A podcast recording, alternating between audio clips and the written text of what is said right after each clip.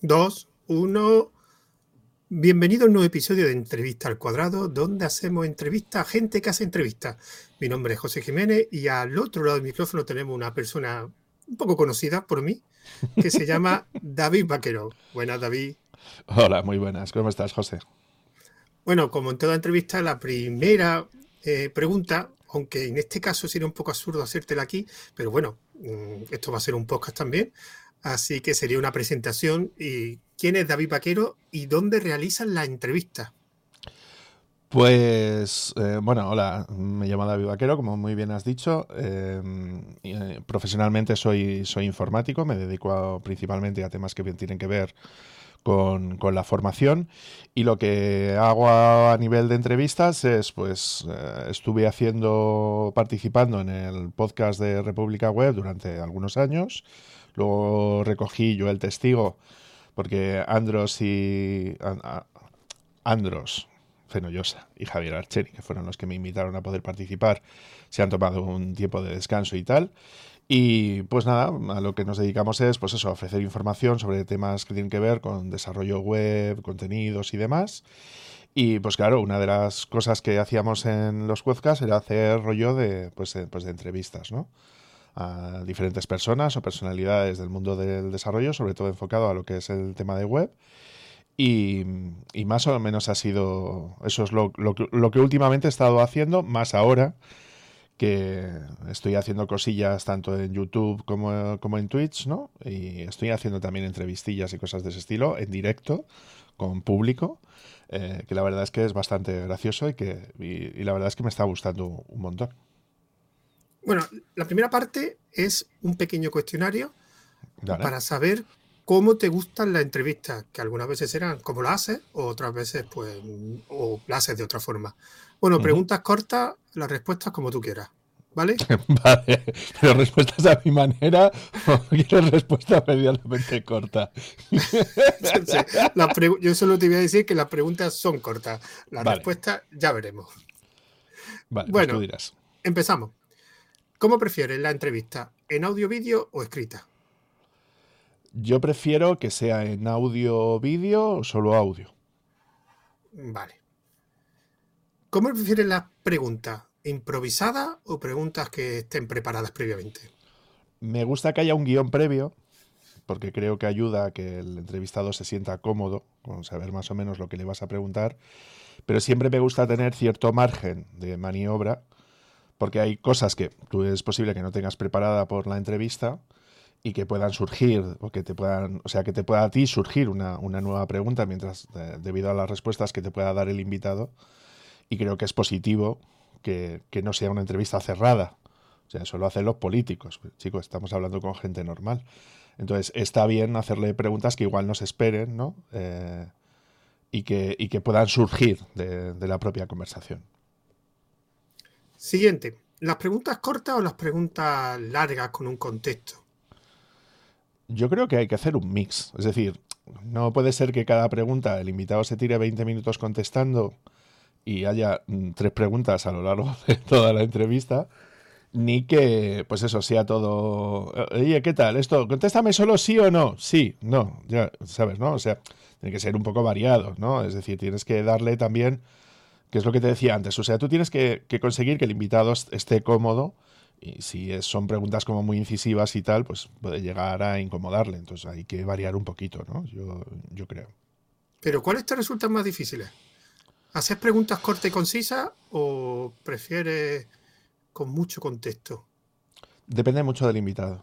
O sea, puede ser que haya un invitado que, que se sienta más incómodo, ¿no? Porque igual es la primera vez que le entrevistan o que no está muy ducho con ese tipo de cosas, entonces tú no puedes esperar hacerle una pregunta y que él tenga que contestar, pues lo que te digo, 20 minutos, porque es posible que no sea capaz. Entonces, a lo mejor para eso suele ser preguntas un poco más sencillas, más cercanas, que no tengan por qué ser tan elaboradas, ¿no? Sus, respuestas o que no le hagas pensar tanto. ¿Sabes? Pero yo creo que es como un proceso que se va haciendo a lo largo de la propia entrevista, donde tú lo que tienes que hacer es eh, primero que la persona a la que estás entrevistando se, se sienta cómoda, ¿no? Es decir, eh, romper un poco el hielo antes creo que también ayuda, ¿no?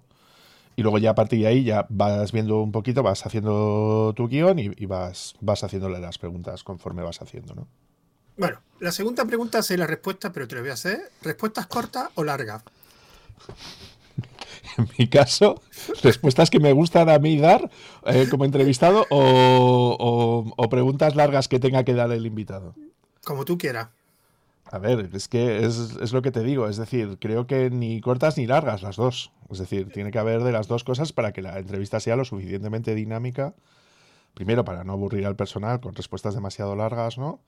Y que haya cosas un poco más interesantes, ¿no? Aunque sea una respuesta súper corta, igual puede ser una respuesta súper interesante por parte del invitado. ¿Cuál es la duración ideal de una entrevista para ti? La que dé.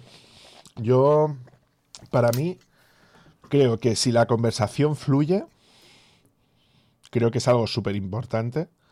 O sea, si tú ves que el invitado está... Eh, ¿Cómo decirte? Si ves que el invitado le, cuesta y tal, o que ya se atranca, cosas de ese estilo, a lo mejor es momento de parar y ya está. ¿Sabes, no? O que ves que no puedes sacarle más, o que, yo qué sé, está cansado, o, esa persona pues, pues está cansada, pues paras y ya está. O sea, yo creo que tiene que durar lo que tiene que durar. Es decir, y eso no se preestablece. Es decir, yo no soy muy fan de prefijar los tiempos, de decir, oye, eh, tiene que ser 30 minutos, una hora, tal, porque la gente pierde la atención. Yo creo que no. Sea, yo aquí en Twitch, una de las cosas que estoy aprendiendo mucho es el tema de que tú puedes estar viendo a una persona que literalmente está hablando sola, aunque esté hablando con el chat, ¿no? Durante muchísimo tiempo, que está contestando preguntas literalmente todo el rato, eh, que le va haciendo, que le va haciendo la gente y puede ser que esté tirando cinco horas de preguntas, ¿sabes? Y puede ser una entrevista súper interesante que está haciendo el chat en directo, ¿sabes? O sea que yo creo que depende mucho más del feeling que seas capaz tú de poder conseguir dentro de la entrevista, mientras que la, entrevista tenga ritmo. O sea, creo que es fundamental que la entrevista tenga ritmo. Si tiene ritmo, da exactamente igual. Eh, si dura cinco horas o siete. Si hace falta, si tú estás acostumbrado a hacer formatos más cortos y tal, pues lo divides y, ya está, y haces parte 1, parte 2, parte 3. ¿Vale? O sea, yo, yo creo que ese es el punto fundamental. Si yo fuera un periodista, igual de 5 horas, te sacaba una entrevista con, las, con la hora más interesante. ¿Sabes? Pero no lo soy, ni, ni tengo tiempo para ello. Entonces yo creo que lo ideal es eso.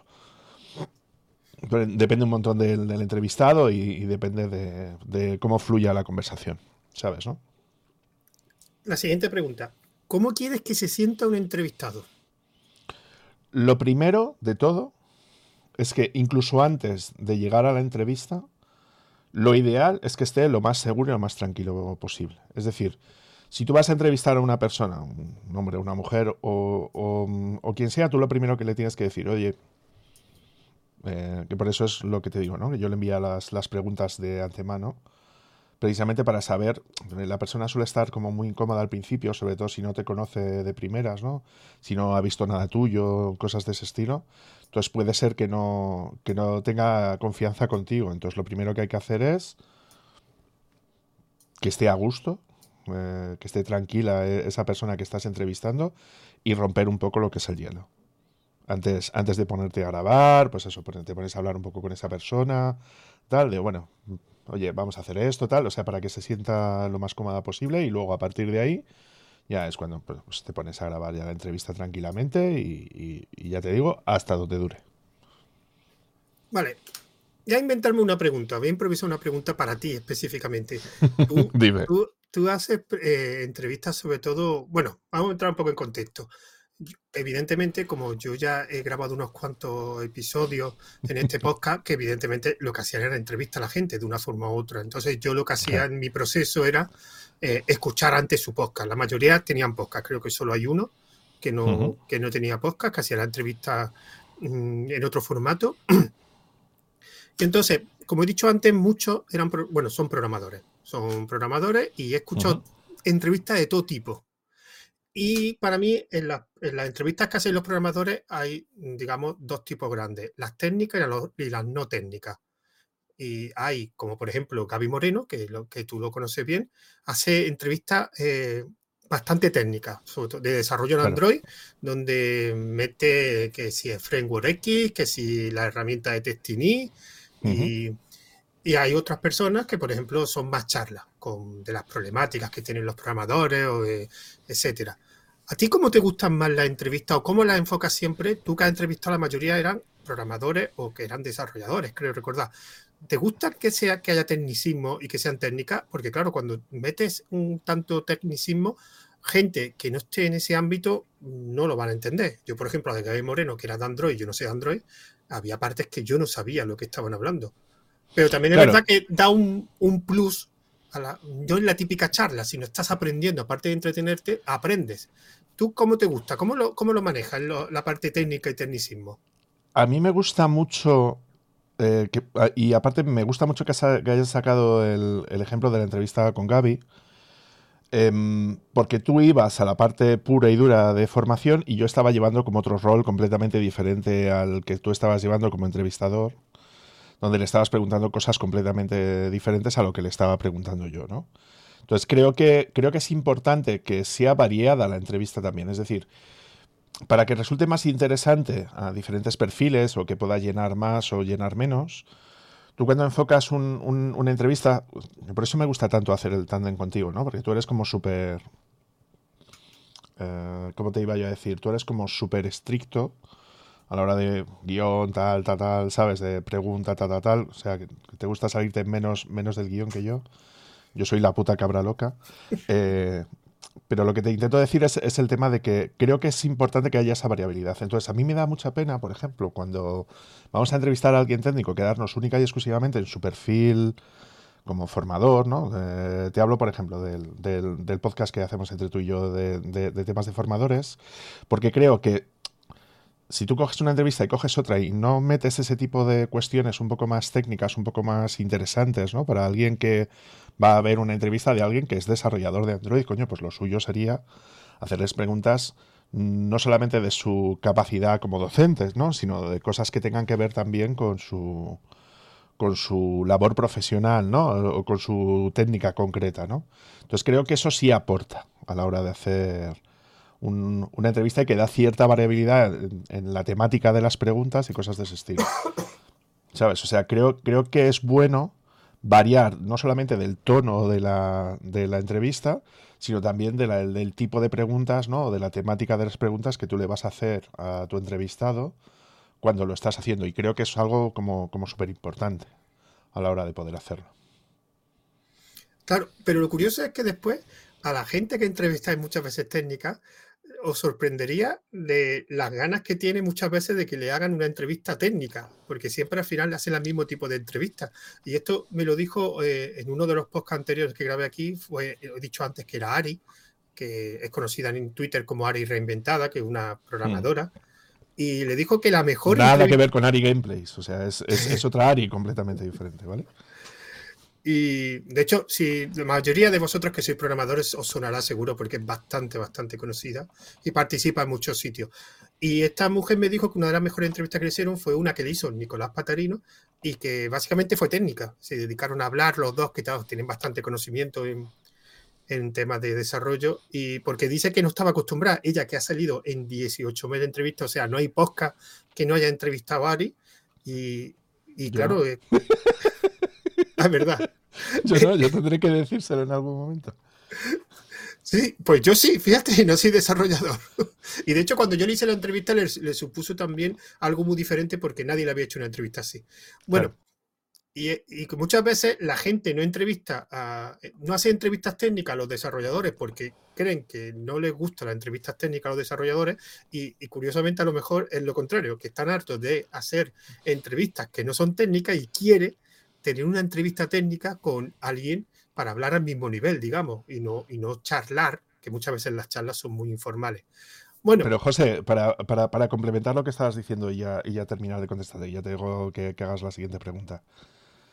Es que la mayor parte de los que nos dedicamos a esto es que nos gusta. Entonces, si a ti te preguntan por algo que te gusta, es lógico no solamente que tú como entrevistado o como entrevistada disfrutes mucho más porque te están preguntando de lo que a ti te mola, y es, y, es que estás friqueando con la otra persona. Entonces muchas veces tenemos la sensación de que, te gusta friquear, de, hablar de un tema del que tú controlas con otra persona al mismo nivel al que tú estás es, algo que es súper agradable. Entonces es lógico que personas que sean del ámbito técnico y les sacas de su ámbito técnico se sientan más cómodas hablando de lo que saben que de a lo mejor a preguntas a, a las cuales no se suelen exponer normalmente. Entonces creo, creo que es importante también que si tú vas a hacer una entrevista a alguien técnico, preguntarle cosas técnicas, porque se supone que es por lo que se supone que también le estás llamando, pues porque es técnico. Ya, pero el problema es que después esas entrevistas tan técnicas después no son las más escuchadas, porque para un grupo es para un grupo muy reducido de gente y a lo mejor no lo hacen por eso, porque claro, si tú, yo por ejemplo, que te he puesto el caso de Gaby, te pones a mm. hablar de desarrollo eh, Android al nivel que tiene Gaby, básicamente la mayoría, el 90% de la gente que escuche eso, pues va a estar un poco perdido.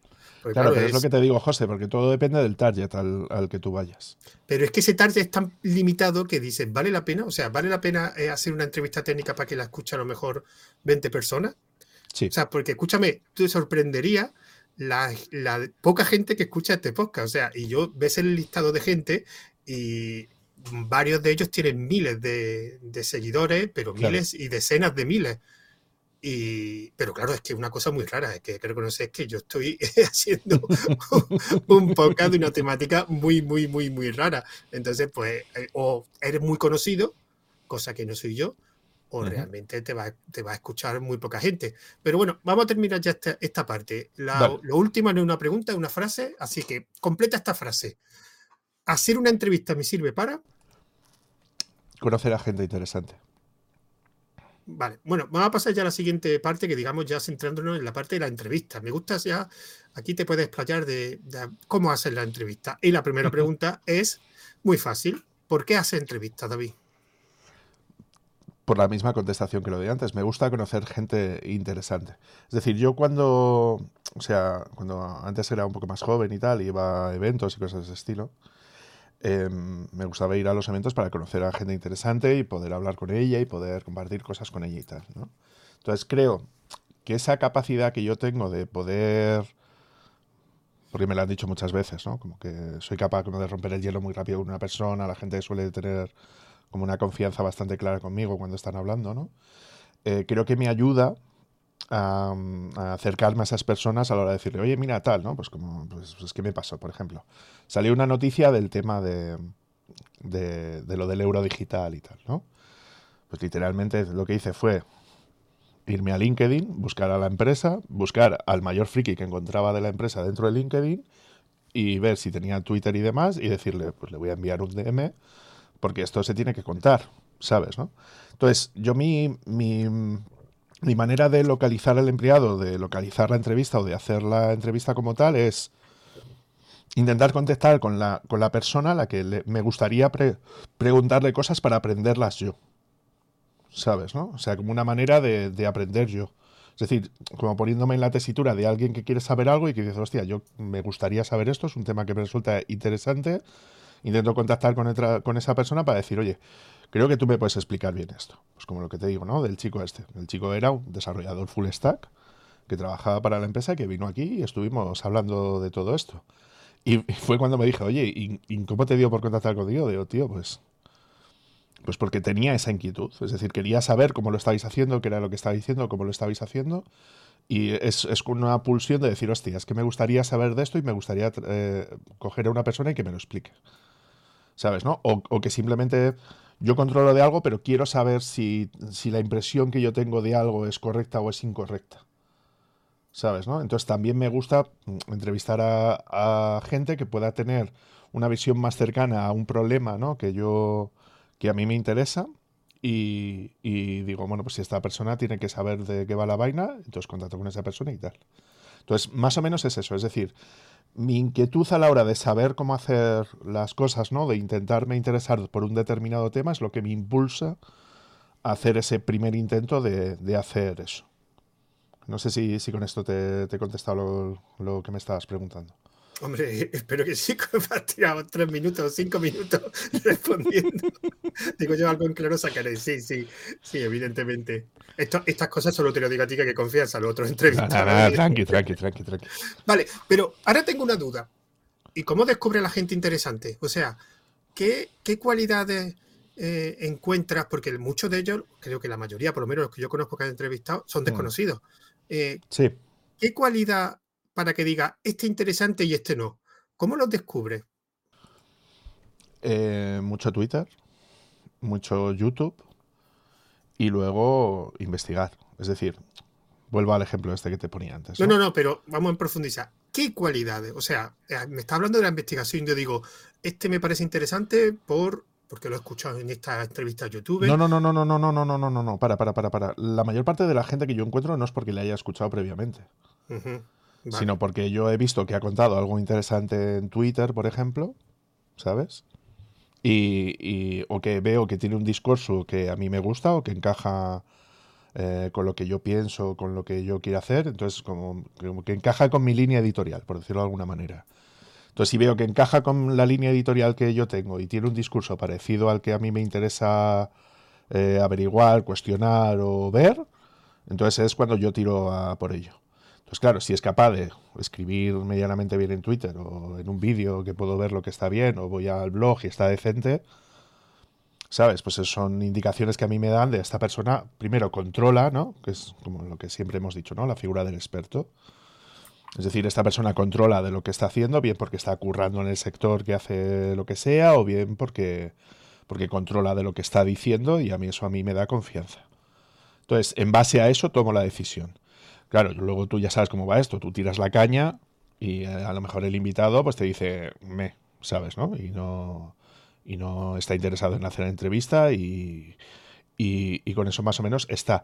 Pero normalmente es eso, es gente o que escucho en un podcast o que veo en YouTube o que leo una noticia y me informa al respecto y, es que a mí me interese ese, tema concreto, ese discurso o esa temática concreta. ¿Vale? Porque es posible que a lo mejor la, persona, eh, a mí a lo mejor el tema me importa mucho, entonces a lo mejor me da igual más la persona, mientras que me dé la información que estoy buscando. Más o menos, para que me entiendas. ¿Y qué porcentaje de interesante has conseguido? Bastante más, bastante más alto del que yo pensaba en un principio. O sea que el, criterio que tengo no es, no es malo. O sea, no es un criterio malo. Eh, respecto, yo, yo, no me baso tanto en visitas, porque ya te digo que esto casi lo hago ya más como una aportación que yo hago a la comunidad o, a la sociedad, ¿no? Como quieras hacer. Entonces, a mí, como tú decías antes, que igual la entrevista la ven 20 personas, ya, pero me da igual. O sea, a mí lo que me importa es no tanto tener un alcance súper grande, aunque los números luego sí, sí son importantes cuando quieres tener un impacto, que esto lo hemos hablado un, un, montón de veces, ¿no? Tampoco merece la pena hacer un esfuerzo súper grande, ¿no? Para luego un impacto de 20, 30, 40 personas. Pero como hay cosas que no me importa que tengan 20 o 30 personas con tal de que la cosa sea interesante. ¿Sabes? Entonces, más o menos esa es como mi vara de medir. Bueno, aparte que cuando entrevistas mucho, en mi caso, bueno, ya entrevisto mucho, también son contactos. O sea, eh, hmm. yo realmente, gracias a la entrevista, sobre todo no aquí, pero en la entrevista del, canal de Telegram, gracias a esa entrevista, pues organicé un evento de programación. Hmm, claro. Y, la verdad que la mayoría no los conocía. Y la verdad que, pues, yo qué quieres que te diga, la gente que participó para, para serle una persona que no es, no es conocido en la comunidad de desarrolladores, no me puedo quejar. O sea, participaron gente de Red Hat, participaron David Bonilla, por ejemplo, que es bastante conocido, eh, Buenos Vinos, que y participó gente de programación funcional también, que eso lo organizó Andrés Fenollosa. O sea, yo no tengo queja. La mayoría eran por entrevistas. Si yo no hiciera, hiciera entrevistas, no conocería gente. Así que, por eso cuando lo que tú has dicho, 20 personas, bueno, si al final te interesa. Yo, yo tengo que reconocer que mi cualidad es que participe en sitio. Porque por lo menos sabes que sabe hablar y que te rellena los silencios y que te rellena. Porque a mí eso, por ejemplo, yo toco mucho de podcaster, de, gente de Twitch, de gente de YouTube, y por lo menos ahí sabes, no sabes si es interesante o no, pero sabes que no se va a callar. Entonces, eso siempre. Claro, en, en, mi caso, yo relleno esos huecos. Tú los rellenas. no tengo mucho problema en rellenar el hueco con silencio, porque siempre tengo como otra pregunta extra. O sea que eso, lo sé, lo sé. Además, le voy a decir a los que te están viendo ahora mismo, David yo lo eh, hice una charla con David de administración de sistemas de Geneulino, con David y tres dos personas más eran, ¿no? Era Samuel, y no, mm. eran, realmente eran cuatro, pasa que uno apareció y se fue. Eh, era, apareció, soltó su speech y se marchó. Sí, sí, sí, sí.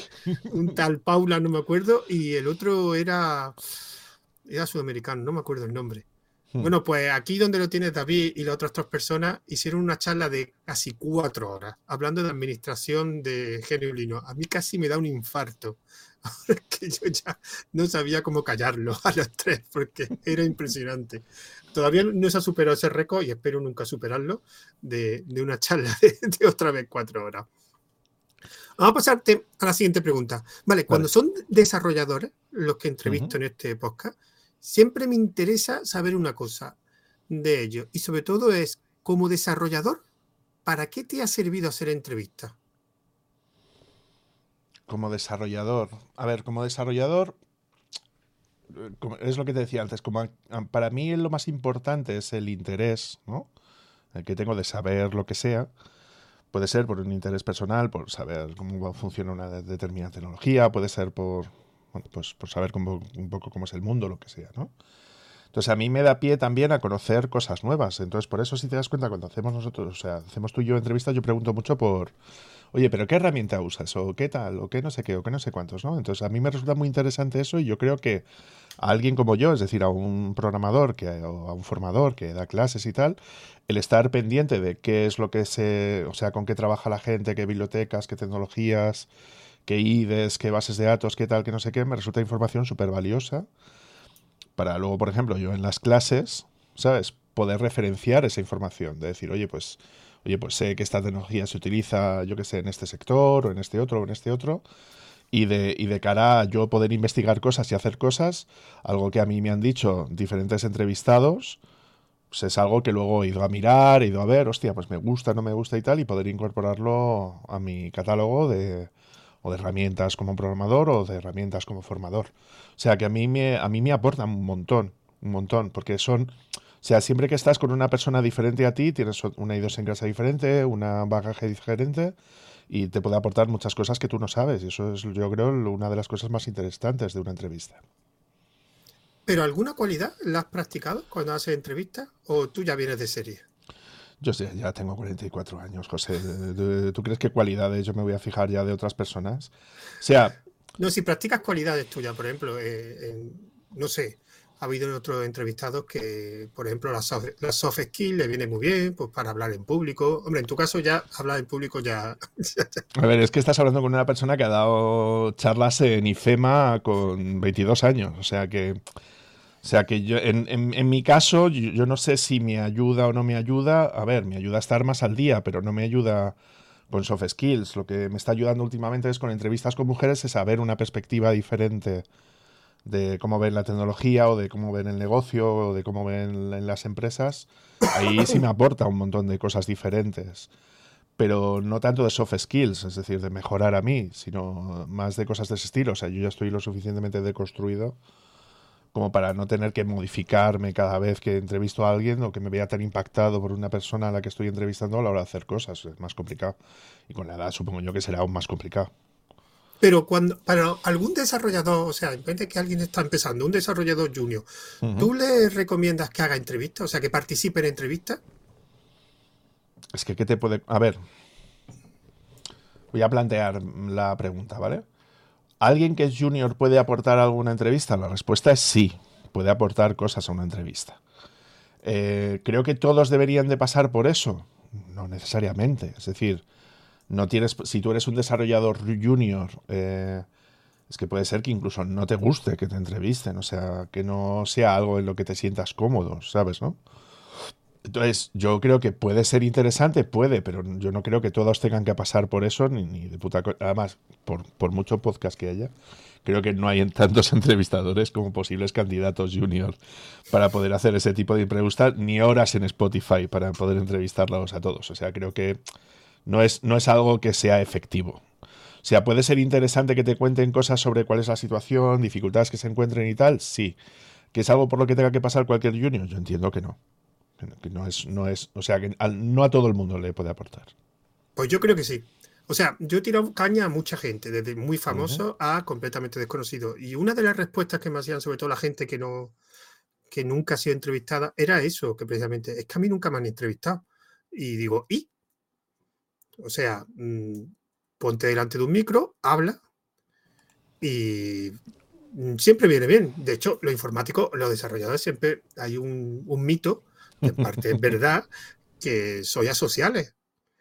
Y al final eh, estamos viviendo un mundo donde el desarrollo es colaborativo. O sea, olvídate ya hmm. de desarrollar tú en tu habitación solo, eh, cerrando la puerta y las persianas y no ves ni el día ni la noche. Eso se acabó. Tú vas a desarrollar en un equipo. Y de hecho me acuerdo, no sé a quién le pregunté una vez, digo, ¿existen estos típicos genios de la informática que están en un sótano eh, programando y son muy buenos? Y no me acuerdo a quién se lo pregunté. Y me dijeron, sí, pero duran poco. Hmm. Porque al final trabajar, trabaja en equipo y si no tienes esa habilidad para comunicarte con otros, por muy bueno que sea, ¿dónde vas a trabajar? sí, pero es lo que te digo, José, eso hay otras maneras que se puede resolver. Es decir, no creo que siempre ir a una entrevista sea una no, siempre no, me refiero que si te lo ofrecen, no, no Ah, no, no, si te lo ofrecen y quieres ir, cojonudo, vete. No, no, pero es que lo que te estaba diciendo es que a mí me han dicho alguna vez, es que a mí nunca me han entrevistado, pues, es que no es motivo para que no vengas, o sea, puedes no venir porque no te interese, o, pero no es porque nunca te hayan entrevistado. Bueno, pues está la primera vez. Entonces había gente que como le, le suponía algo raro que le entrevistase y que no lo hicieras porque era la primera vez, pero bueno, digo, de todas formas te van a entrevistar en una, en una oferta de trabajo. Hmm. pues sí, sí. Sí, pero lo que intento decir es que para ese tipo de cosas sería mejor una, formación en soft skills, un proceso de onboarding decente. Sí, sí, por supuesto. Por supuesto. todo ese tipo de cosas. O sea que yo creo que la manera de, gestionarlo sería mucho mejor. Pero no a tan gran escala, ¿eh? Me refiero. a gran escala me refiero. Ya, pero no tan fácil como participar en un podcast. Claro, pero es lo que te digo, hay tantos podcasts como para que todos los juniors no, no, no, puedan participar. no, no, no, pero sí compro que si te lo ofrecen, que sea. Ah, no, no, que, sí, que sí, que eso es lo que te decía, que si te lo ofrecen no hay, no hay nada que discutir en este asunto. Vale, vamos, vamos a seguir entonces. Eh, bueno, vamos ya a la parte ya de un poquito de organización, porque una de las cosas que me gusta y que quiero saber de la gente que entrevisto en este podcast es cómo se organiza. Yo soy muy malo organizándome, muy malo. Entonces, quiero aprender de los demás. Así. ¿Quieres aprender de mí? Da igual. que soy súper desorganizado para ese tipo de mierda. No, no, pero al final hasta los desorganizados me pueden dar una lesión. Así que la pregunta es, ¿cómo te pones en contacto con los entrevistados? O sea, ¿cuál es tu forma que prefieres? O sea, ¿cuál es mi workflow de una entrevista? ¿Te refieres a eso, no? Sí, sí. Iba a empezar por eh, cómo te pones en contacto, pero bueno, si me dices cómo te organizas, ya directamente. Bueno, pues lo que te digo. Eh, primero es eh, averiguar un tema que me interese, como te he dicho antes, y luego intentar hacer una investigación lo suficientemente decente como para poder tener al menos una o dos personas que puedan cubrir la entrevista que estás buscando. ¿Vale? Entonces, una vez que haces eso, lo que intentas es informarte sobre esa persona, qué es lo que hace, qué es lo que tal, y a partir de ahí, si tiene, o sea, yo intento contactar o por LinkedIn o por, o por Twitter, son las dos herramientas principales de, para enganchar con la gente. Bueno, realmente cualquier red social que esté utilizando esa persona, porque aquí, por ejemplo, aquí en Twitch es irme al canal de Dani, al canal de Afor o al canal de quien sea, decir, ¿qué? ¿Te vienes? Y ya está, ¿no? Em, pero básicamente es eso, intentar contactar a la persona a través de los medios de contacto que, tenga esa persona para, poder contactar con ella. Eh, y luego a partir de ahí plantearle una, una invitación formal. Es decir, oye, mira tal, tú lo escribes sola, me llamo, en mi caso, ¿no? Me llamo David Vaquero, llevo estos canales de comunicación, pues eso, Twitch, YouTube y, tal. Eh, estoy llevando ahora mismo el podcast de República Web eh, y tal. Eh, con los enlaces, ¿no? Para que una persona eh, pueda hacer su, propia investigación de, pues eso, de quién eres tú y que, cómo va el rollo, ¿no? Em, y para que vea cuál es el estilo de las entrevistas, ¿no? Y que vea que, pues eso, que, no es nada raro ni nada parecido. Y lo que le dices, oye, mira, contacto contigo porque le das el motivo, ¿no? Oye, mira, quiero hablar sobre este tema, he visto que tú puedes controlar de todo esto y me gustaría hacerte una entrevista, ¿vale?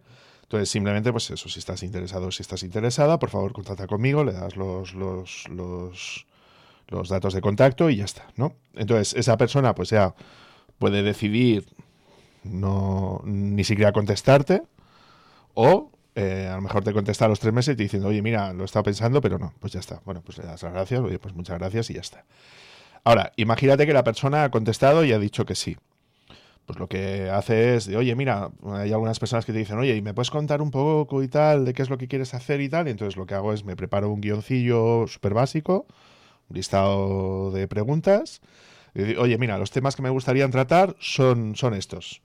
Eh, si tienes cualquier duda, cualquier problema y alguna pregunta con la que no te sientas cómoda o lo que sea, dímelo tranquilamente y ya está. Eso sobre todo me ha venido muy bien con gente que está trabajando en organizaciones, es decir, gente que está trabajando en empresa. Porque normalmente eh, a nivel interno tiene que haber una persona que valide que eso es así.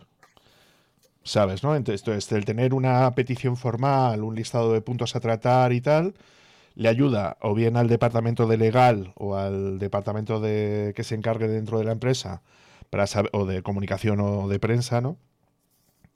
El, que eso se pueda llevar a cabo, ¿vale? Entonces, como que se lo validan, ¿no? Y luego ya a partir de ahí, o bien, pues la persona no, tiene que depender de eso. Ahora imagínate, pues yo que sé, Gaby, Gaby no depende de nadie. es, es decir, oye, es autónomo en ese aspecto y ya está, ¿no? Y toma las decisiones. Pero en aquellas entrevistas que sean de alguien que trabaje para alguna empresa, claro, cuanto más gorda más, esto pasa más, ayuda a que esa persona pueda defender esa entrevista si es que le apetece la, entrevista, si es que ya te ha dicho que sí, ¿no? Entonces, a partir de ahí es el proceso típico de negociación. Oye, pues cuando te viene bien, tal, no sé qué, te intentas adaptar un poquito a las fechas y horarios y es, coordinar un poquito de lo que es la agenda.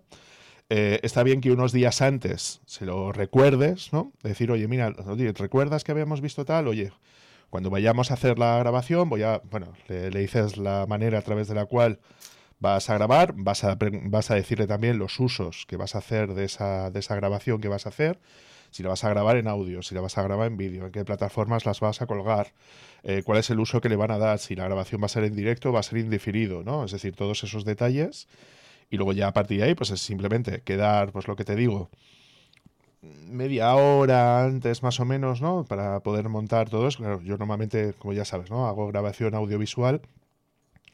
Entonces me requiere un poco más de trabajo a la hora de poder hacer todo, todo esto, ¿no? Y luego ya a partir de ahí, eh, pues nada, simplemente pues eh, quedar con el invitado en la sala privada, ¿no? Por decirlo de una manera, o sea, no en la parte pública. Eh, y nada, pues explicarle cómo lo vas a hacer. Porque en mi caso, últimamente las entrevistas son en directo, que luego son grabadas y luego son publicadas en, YouTube como tal. Y luego ya a partir de ahí, pues eso, eh, pues, oye, pues mira, primero vamos a empezar de esta manera, vamos a explicarle tal, ¿no? Entonces primero me voy a presentar yo, luego te voy a presentar a ti, luego vamos a iniciar la grabación y luego cuando terminemos, pues si quieres responder o no preguntas de la gente y ya está, ¿no? Luego ya cuando finaliza ya la grabación, es decir, ya cierras tal, ahora si estamos en Twitch, lo que les estoy dando ahora es la posibilidad de que puedan contestar preguntas de la gente que está asistiendo a la, a la grabación de lo que es de lo que es el podcast o de, lo que es la entrevista como tal. luego simplemente, pues eso, la persona ya se marcha tranquilamente y, ya está. Entonces, cuando ya termino de hacer todo el proceso de edición, tal y todo rollo, lo, lo que hago es volver a contactar con la persona de, oye, mira, tengo este tengo este audio, tengo este vídeo. Normalmente lo que hago es que le doy un enlace a la entrevista subida a YouTube eh, para ver si da su ok final, ¿no? Como para decir, oye, ¿estás conforme con esto, tal? Y si me da el ok, pues para adelante, se publica y ya está. Más o menos ese es el proceso editorial o el workflow completo que yo hago con la mayor parte de, de los invitados. La madre que te parió, me dices que no eres organizado. O sea, es que no soy organizado en el aspecto de que, de que, de que lo hago del tirón. O sea, que, sí, sí, pero ya me sale así, pero. workflow, macho. Vamos a ver. Tengo un canal yo de Telegram que hago de entrevistas, que de hecho este verano voy a hacer las 100. Han venido gente de Microsoft, de Reja, de IBM, y salvo una persona que trabajaba en una empresa de seguridad, creo que era Virus Total, eso sigue existiendo, Virus Total. ¿no? Claro, claro que me tuvo que me, le tuve que explicar un poquito de qué iba la entrevista para que le diesen mm. permiso. O sea, nadie le he dicho yo. O sea, básicamente le he dicho, mira, esto es un canal de tele que te voy a hacer preguntas. ¿Te interesa? Ah, pues vale, ya está. Bueno, vino uno de Amazon que tenía un contrato de confidencialidad acojonante y no le tuve que decir absolutamente nada. O sea, solo me dijo tu pregunta y yo te diré si puedo responder. Sí, esa, es la política de Amazon. A, yo, a mí también me ha tocado entrevistar a gente que es de Amazon y tú, por poder preguntar, puedes preguntarlo todo lo que quieras. Eso sí, si te salen por peteneras, te salen por peteneras. No, no, este, este realmente no me salió. Tampoco le pregunté nada completo. Yo sí, yo sí, yo sí, yo sí, yo sí le pregunté, oye, lo de Mongo y tal, ¿qué tal? No, no, no, me repito a la nota de prensa, no sé qué, y tú, vale, vale, eh, chico.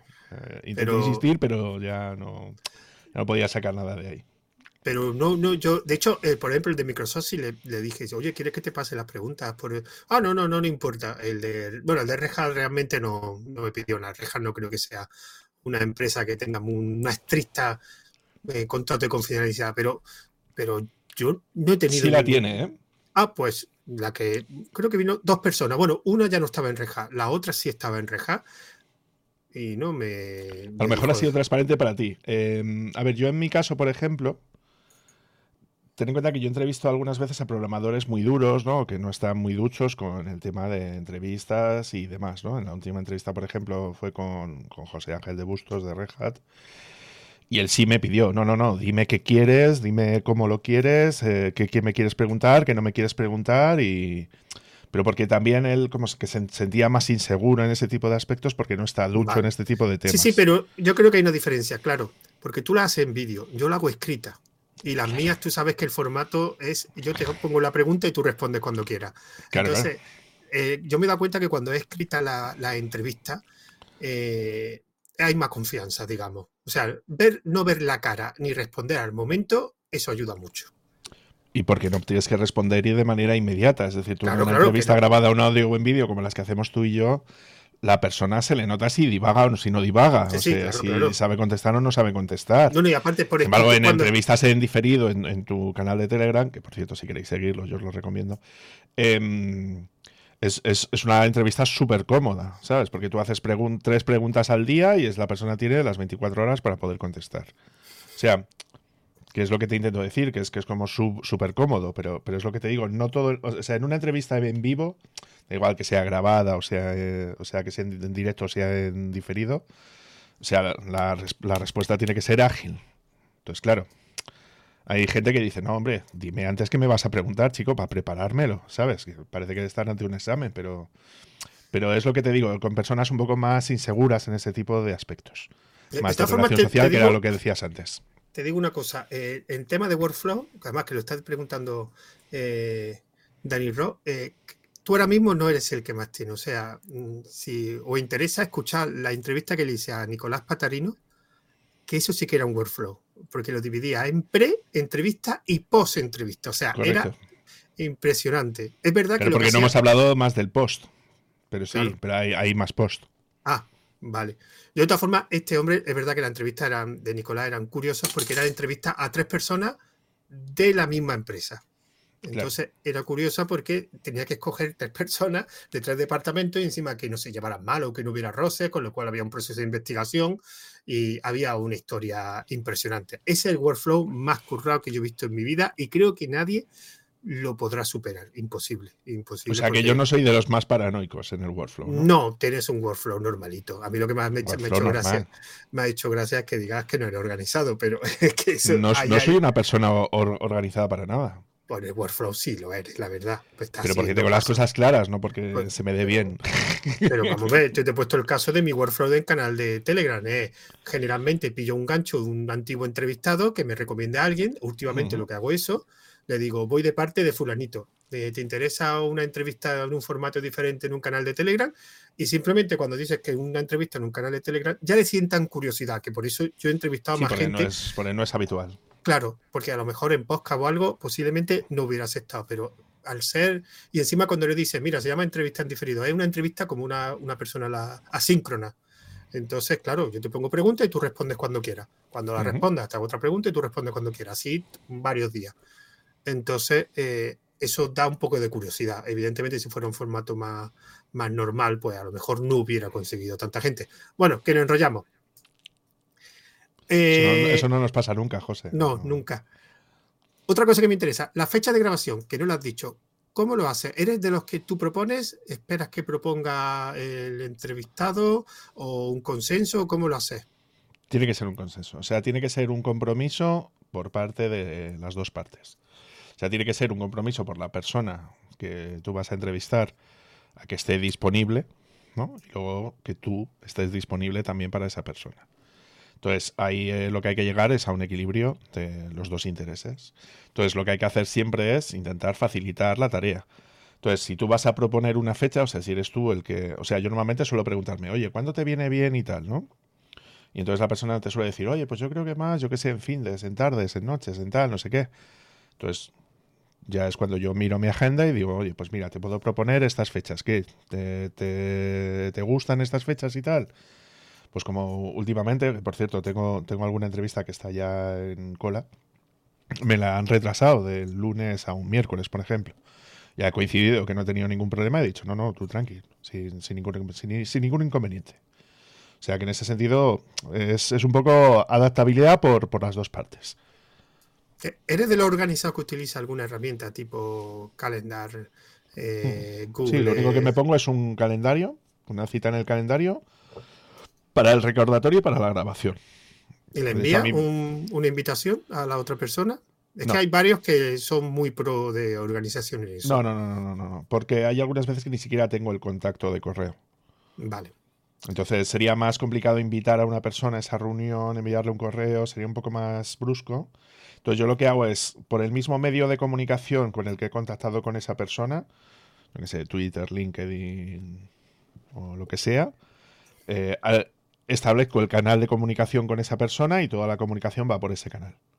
Yo te lo digo porque, por ejemplo, eh, nos, podría pasar lo mismo, por ejemplo, con, con Danny Roth, que es un compañero de Twitch, que luego tiene también el canal de YouTube y tal, que él, por ejemplo, ya no maneja Twitter. Entonces, la única comunicación que tú puedes tener con él es o a través de su Discord o a través de, de su canal de Twitch. ¿Sabes? Entonces no sería lógico hacerlo de una manera diferente a como esa persona quiere, ¿no? Sabes que yo me puse en contacto por Twitter. lo sé, lo sé, lo sé, lo sé. Pero no, También sabes que el de Twitter no lo usa. Sí, sí, no, me respondió, me respondió. Es que ahí tengo que reconocer que la culpa no fue mía. Es que Danny Ross fue recomendado por otra persona y la otra persona me pasó su cuenta de Twitter. Después me enteré que no, que no la utilizaba y ya lo hicimos todo por, por Telegram. Bueno, vamos ya a las la dos últimas, digamos, preguntas. La, la penúltima. ¿Hasta cuándo hará entrevista? Hasta que me muera. O sea, es, algo que me gusta mucho hacer. O sea, eso de ponerle un foco a una persona delante y que te conteste lo que tú le estás preguntando, es algo que me gusta mucho. O sea, yo disfruto mucho haciéndolo. Y por lo que te digo, porque, o sea, yo siempre voy a tener dudas sobre cosas y siempre va a haber una persona que podría contestarme esas dudas y entonces no hacer esa entrevista significaría quedarme con esa duda y no me gusta quedarme con dudas. Y ya la última. Bueno, la última es la pregunta, una pregunta fija. Vale, esta pregunta tiene un poco de historia. Esta pregunta no es mía. Esta pregunta me la hicieron a mí. En la primera entrevista que hice, que le hice a Abel, que tiene un poco se llama Widificando, que curiosamente me hizo a mí una pregunta y me gustó. Digo, bueno, para partir de ahora te la voy a copiar. El gran Abel. El gran Abel. Y la pregunta es la siguiente: cómo manejan los silencios que se producen en una entrevista. Esos silencios incómodos de pregunta y eh, te tarda 10 segundos en responder, ¿cómo los maneja? Intento rellenarlo. Es decir, si veo que la persona tarda en contestar más de un segundo y medio, intento aclarar la pregunta. O intento rellenar yo ese silencio y, y tal. Yo es la manera que tengo de poder manejarlo. Hasta que la persona ya le veo con capacidad de poder contestar, y a partir ya de ahí es cuando ya le, doy paso y, termina de hacer la pregunta. Pero básicamente yo relleno ese hueco. Bueno, vamos a pasar ya a la tercera parte ya final, que es la que llamo yo de un poquito de salsa rosa y de feedback. Así que vamos a empezar un poquito con el feedback. Define esta entrevista en dos o tres palabras. Comodidad, amigo y sinceridad. ¿Qué hubieras mejorado de esta entrevista? Como siempre, más tiempo. me gusta mucho estar contigo. Vale, un poquito ya, un poquito de salsa rosa. ¿Cuál ha sido tu mejor entrevista y por qué? Mm, es difícil escoger una buena entrevista. Eh, la última que le hicimos a Dani me gustó mucho. Me gustó mucho porque creo que tiene ritmo, que tenía un montón de historias y tal. La peor. Bueno, espérate que te haga la pregunta. ¿Ves, ¿Ves cómo pelo salto siempre? Em, Venga, ya responde, responde. Ya claro, claro, por eso, porque, porque sé que me ibas a preguntar lo de la peor. Eh, la peor, yo creo que ha sido una no tienes que, decir el nombre. No, no, no, no, no, sí, sí. No, no, y además es que fue por, por culpa mía. Ah, vale. O sea, con una cámara de vídeo recién comprada, sin casi saber manejarla, me planté en las oficinas de Singular, eh, allí en Madrid, para entrevistar a eh, una de las personas que más valoro por su aportación al software libre, que fue eh, Juan Tomás García. ¿Vale? Y la entrevista salió como el culo. Tanto que no está ni publicada en ningún sitio ni hecho de todo porque se me calentaba la cámara, no funcionaba bien, había cortes cada dos por tres. O sea, fue una mierda pinchar un palo. Y de hecho, eso no ha, no ha, no ha florecido ni ha ido a ningún lado. Pero aprendí un montón de cosas con esa entrevista. E intentando editar ese vídeo mal grabado con un sonido más o menos decente, pero el vídeo era, era un desastre, no, no, no tenía planos, no tenía nada. Está todo mal hecho, o sea, todo lo que podía salir mal salió mal en esa entrevista como tal, pero me sirvió para decir, hostia, ¿y cómo arreglo esto? ¿Y cómo haría tal? ¿Cómo haría no sé qué? Y eso a mí me ha ayudado a, mejorar a la hora de hacer las entrevistas y a tener todo un poco más controladito, ¿no? Cuando lo estoy haciendo y cuando lo estoy marcando. O sea que, aún así, eh, aunque fue una entrevista desastrosa y que tal, me, ayudó a querer mejorar y hacer las cosas mejor. Bueno, pues ya la parte final sería que me recomiende a alguien. Alguien que haga entrevistas como formato o que lo haga de forma periódica. Es que yo no soy mucho de seguir a gente que haga entrevistas, porque si te digo Jordi Wild me vas a mandar a tomar por el culo. No, sería el cuarto que ya me lo has dicho. Eh, claro, claro, por eso te digo. Tampoco me diga Alex Fidalgo, que también otros cuantos. Ah, no, sabes quién es Alex Fidalgo, ¿no? No, ni puta idea quién es Alex Fidalgo. Bueno, un podcaster que hace muchas entrevistas. Ah, vale, vale. A ver, yo creo que em, Javier Archini las hace muy bien. Y no sé si le has hecho es... Sí, ya está. ¿Ese ya le tienes? Sí. Eh, los conocidos, vete a olvidar. Claro, es que, es que tú y yo conocemos a un montón de gente en común, entonces todos los que te voy a recomendar, tú o ya, ya les has entrevistado o les has hecho cosas de ese estilo. Mm, Javier, Dani, de los conocidos Javier, Dani, y es que tampoco hacen más. Bueno, hay otro que. Vale, voy a decirte a alguien, venga, voy a decirte a alguien. Justo he visto una entrevista hoy que me ha resultado súper interesante, que ha hecho eh, Rocío Tomé a, Rafa Lagún, aquí en, Twitch. Eh, se escribe como R-O-T-H-I-O. Eh, Tomé. y ha, hecho una entrevista a Rafa Lagún que a mí me ha vuelto loco y que me ha encantado. No la conozco, ¿que tiene Twitch? ¿Que tiene o como...? sí, sí, sí, sí, tiene Twitch y tiene canal de YouTube. Vale. Eh, y aparte que me gusta cómo lo hace, en el tono que no hace, que es un tono súper relajado, o sea, se nota que el entrevistado está súper cómodo. Justo lo he visto esta mañana y es alguien que te recomendaría y, aparte que ella en sí es una persona súper interesante que se dedica al desarrollo de, de, videojuegos con Unity posiblemente cerca, cerca pronto lo haga en Godot, em, por lo que ha dicho hoy, hoy esta mañana, y es alguien a quien te recomendaría y que, le daría todo mi apoyo para que la entrevistaras. Además, Rafa Lagún lo conozco, o sea, participó en un evento que organicé yo. sí, es que él, hace aquí en Twitch desarrollo de videojuegos con Godot. Sí, sí, sí, lo sé, lo sé. Pues lo voy a intentar. A ver, yo, porque Twitter también tendrá, me imagino, porque en Twitch es complicado yo, es que la conozco desde hace muy poco tiempo, pero me ha sorprendido de tanto del discurso que tiene, la capacidad que tiene de poder expresarse. Creo que es una persona súper válida y que creo que te puede aportar un montón de cosas. Pues me la apunto. Bueno, y poco más, te diría que que te, esta es la parte del spam, pero sería un poco absurdo que te hicieras spam en tu poco. bueno, pero hay alguien que nos estará escuchando en formato podcast. Ah, bueno, sí, también es, posible, verdad, claro. es verdad. Sí, sí, sí, es verdad. Así que aquí tienes los minutos para hacer spam de tus proyectos.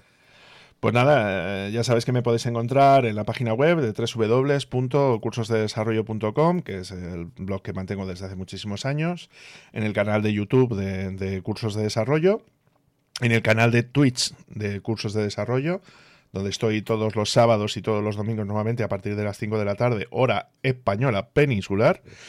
Y nada, pues luego en el Twitter, pues eso, soy arroba de vaquero y CD Desarrollo. Eh, sin más, eso más o menos son, son los métodos de contacto principales.